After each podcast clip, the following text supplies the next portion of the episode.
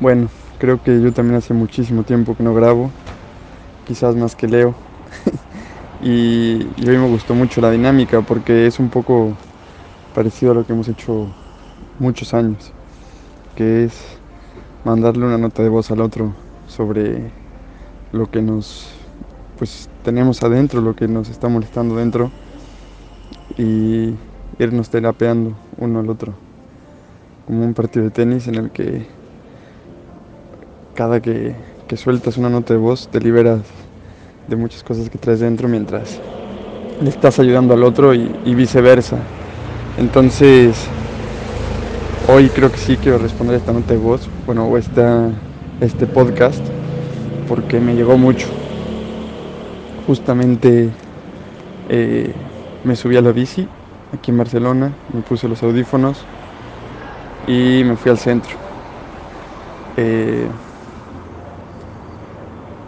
lo primero que escuché fue la muerte y me sentí muy identificado porque creo que uno de mis mayores miedos es la muerte. Y no tanto por mí, sino mis seres queridos. Al final yo me muero y, ya ni me voy a enterar de lo que pasa o no pasa. Pero que se muera una de mis personas más amadas, creo que sí es una de las cosas que más me asusta en la vida. Entonces, bueno, creo que esas palabras me hacen reflexionar un poco sobre el tema, no perderle el miedo porque creo que es un trabajo muy duro y que al final pasará, es inevitable, es ley de vida, a todos nos pasa, pero pues verla de otra manera, no tanto como que se acaba, sino pues cuánto hay detrás de eso. Y, después entró la ansiedad el tema de la ansiedad. Hace un tiempo yo grabé un par de podcasts, de hecho en diferentes fechas, uno por diciembre y otro por febrero quizás, eh, hablando sobre la ansiedad y, y, unos ataques muy fuertes que, que me dieron. Eh, lo sentí como anillo al dedo, creo que Leo y yo nos parecemos mucho en eso. Somos personas que estamos constantemente planeando, constantemente buscando fuera muchas eh, motivaciones, muchas metas, muchos objetivos muy grandes.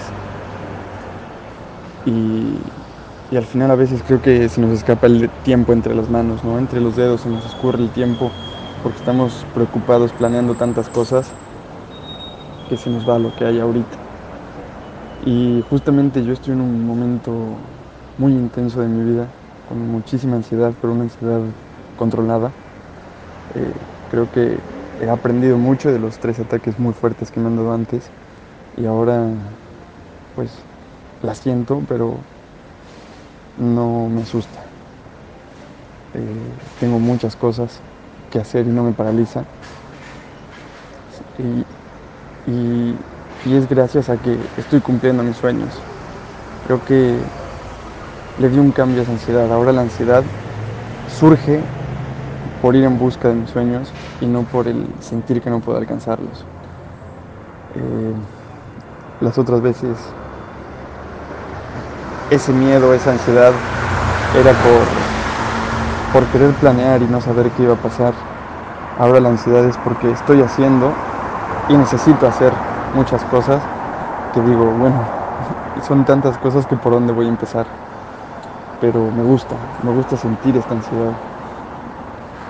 Y justamente en el momento en que Leo dijo, para un poco y, y agradece, eh, iba en la bicicleta en una de las calles más bonitas de Barcelona, una de las calles que más me gusta recorrer, y en bicicleta, que es una de las cosas que más me gusta hacer, volteé hacia arriba, se me fue en la piel chinita, eh, ahorita de acordarme, y wow, eh, hay tantas cosas de verdad por agradecer, por donde estoy, por lo que estoy viviendo, por lo que estoy haciendo, y por otro lado estoy involucrado en un proyecto eh, que me está enseñando mucho.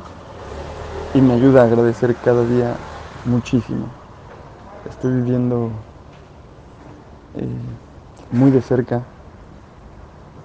historias de gente que de verdad sufre, de gente que de verdad la pasa mal, de gente que de verdad tiene problemas. Y eso me da motivos para agradecer por lo que tengo, por donde estoy, por lo que estoy haciendo, por mi salud, por mi familia.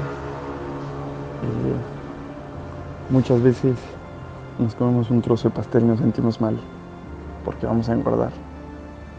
Hay gente que no puede comer un trozo de pastel porque le afecta a su vida o que incluso no ha probado un trozo de pastel en su vida debido a una enfermedad. Entonces, qué, qué absurdo, ¿no?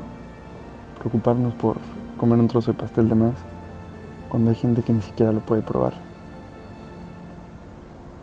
Ahí es cuando digo, wow, qué afortunado soy por poder comer un trozo de pastel, por poder andar en bicicleta, por tener las piernas sanas, eh, por poder respirar, por poder ver, por poder ser independiente, por poder sentir. Hay tantas cosas que agradecer, tan insignificantes y que no nos damos cuenta.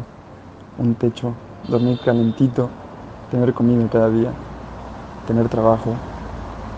Wow, es una lista interminable. ¿Y qué hago cada día? He aprendido a, recordármelo y quizás así mi ansiedad se ha convertido en positiva. Bueno, si la ansiedad puede ser positiva. Eh, agradecer, valorar y disfrutar. Sobre todo eso, disfrutar el momento, lo que tenemos y a las personas que tenemos. Porque en algún momento se van a ir, nos vamos a ir.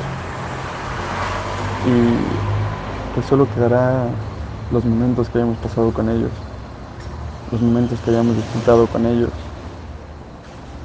Quedará las sonrisas, quedarán las experiencias, los abrazos, las palabras, estarán ahí para siempre. Y es verdad, la muerte tiene mucho amor, te hace valorar. Muchos dicen, no sabes lo que tienes hasta que lo pierdes, ¿no? Y bueno, quizás de eso también se trata la muerte. Si fuéramos eternos, no valoraríamos la vida, no, no valoraríamos a las personas, no valoraríamos cada día. Eh, espero que se escuche bien. Estoy también en uno de mis lugares favoritos, el balcón de mi casa, de noche, y agradeciendo lo que tengo, lo que soy, y el poder grabar este podcast.